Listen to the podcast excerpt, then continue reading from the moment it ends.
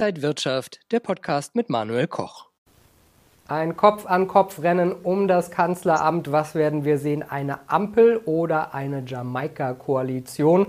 Und die kleinen Parteien, die den Kanzler machen. Wie kommt das alles an der Börse an? Wie wurde die Wahl aufgenommen? Das bespreche ich jetzt mit Robert Halber von der Baderbank, zugeschaltet aus Frankfurt. Herr Halber, ich grüße Sie. Ich grüße Sie auch, Herr Koch. Grüß nach Berlin. Herr Halber, was sehen wir denn? Die Börsen haben ja jetzt nicht negativ reagiert. Man hatte ja so ein bisschen Angst vielleicht bei Rot, Rot, Grün, dass die Börsen ausschlagen könnten. Wie sehen die Börsen jetzt die Wahl? Zumindest bekommen wir eins nicht ein Linksbündnis. Aus Sicht der Börse ist das sehr positiv, denn das Linksbündnis hätte ja sehr viele Unsicherheiten, außenpolitisch, was mit der NATO, finanzwirtschaftlich und wirtschaftspolitisch mit sich gebracht. Das will niemand haben. Aber jetzt haben wir die kleine, die erste Klippe umschifft, aber jetzt geht es natürlich auch weiter. Welche Regierung bekommen wir? Ein Dreierbündnis wird es ja sein, entweder dann die Ampel oder Jamaika. Ich würde für heute eher darauf tippen, dass die Ampel wird, weil nach so einem Wahlverlust der Union wird es schwer sein, dass politmoralisch dann äh, anders hinzubekommen. Es sei denn, es ist eben die letzte Möglichkeit, wenn man sich dann nicht einigen wird. Aber die neue Regierung wird daran gemessen natürlich auch in puncto Aktienmarkt. Macht sie Reformen? Passiert da etwas? Wenn das nicht der Fall ist, dann ist ein Non-Event, diese neue Regierung. Denn eins muss man ja sagen, in den letzten Jahren wurden die Börsen ja auch wirtschaftspolitisch alles andere als verwöhnt. Lassen Sie uns ein paar Punkte nochmal aufnehmen. Zuerst wird es ja eine ganze Weile dauern, bis man eine Koalition findet. Das heißt ja bis Weihnachten. Ist diese Hängepartie auch für die Börsen dann eine, ein negativer Effekt? Die Börsen möchten eine frühe Regierung haben, ganz klar, aber wenn es dann vor Weihnachten geht, wenn Frau Merkel nicht mehr die Neujahrsansprache halten muss, dann ist das in Ordnung. Die Zeit hat man ja heute. Man hat ja Sondierungen und dann Koalitionsverhandlungen. Viel wichtiger wäre es natürlich, welche Inhalte kann man denn zusammenbringen? Könnte man zum Beispiel den Klimaschutz eben auch marktwirtschaftlich dann äh, hinbekommen, dass man sagt, ja, wir wollen Klimaschutz, aber Unternehmen, die Klimaschutz investieren, bekommen hohe Abschreibungen dann auch äh, vom Finanzminister, Herr Lindner dann ja wahrscheinlich dann gewährt, damit sie das auch tun. Das wäre Beispiel sehr positiv. Was ist auch mit der Industrialisierung, in der Digitalisierung? Das ist wichtig und mit der Stromversorgung. Digitalisierung braucht auch Strom. Und wenn wir da ein bisschen entbürokratisieren würden und äh, diese Genehmigungsverfahren verkürzen würden, dann wären wir fein raus, aber vielleicht sind wir jetzt schon im Bereich der Utopie. Aber nur wenn das Positive passiert, werden die deutschen Aktienmärkte positiv reagieren, abseits der Geldpolitik oder der Weltkonjunktur. Ja, Sie haben es gerade schon angesprochen, möglicherweise Christian Lindner dann als Finanzminister. Würde das aber für Deutschland so eine gewisse Stabilität eigentlich bedeuten, dass man sagt, die FDP mit dem Finanzministerium und auf der anderen Seite vielleicht die Grüne mit ihrer Kernkompetenz Umwelt, ESG, Nachhaltigkeit, sind das Zukunftsthemen, auf die man sich auch an der Börse dann einlassen kann?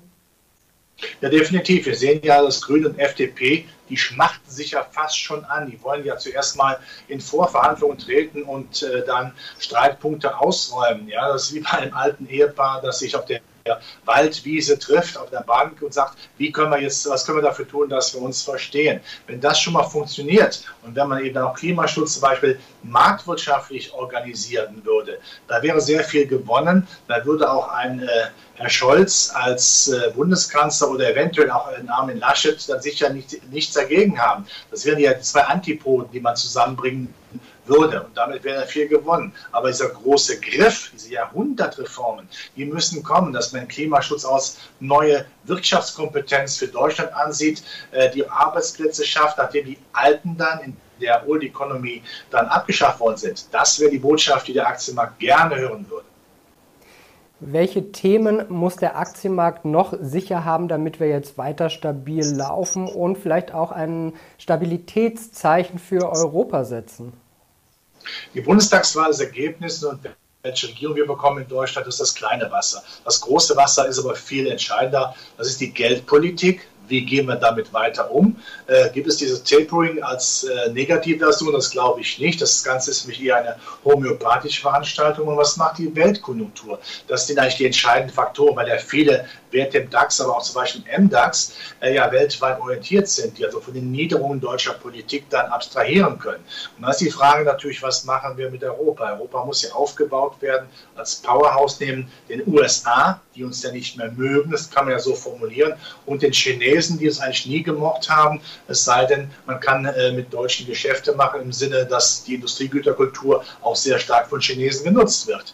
Also muss Europa es selbst nach vorne bringen, aber da muss man wiederum sagen, es kann nicht sein, dass wir es alles vergemeinschaften, Schulden, Sozialversicherungen, eine gewisse Verantwortung müsste den Einzelstaaten noch äh, auf jeden Fall beschieden sein, damit man sich auch anstrengen muss. Nur Regen bringt äh, Segen, sich Regen bringt Segen, das muss nach wie vor gegeben sein. Wir können nicht zu einem europäischen Bullabü werden. Das ist sehr wichtig. Und eine deutsche Regierung, egal wie sie denn aussieht, äh, sollte sich bitte auch nicht jetzt diesen, da, rein, da reinziehen lassen, dass Europa sozusagen äh, eine wunderbare Veranstaltung ist, wo man den Menschen verspricht, was man längerfristig nicht halten kann.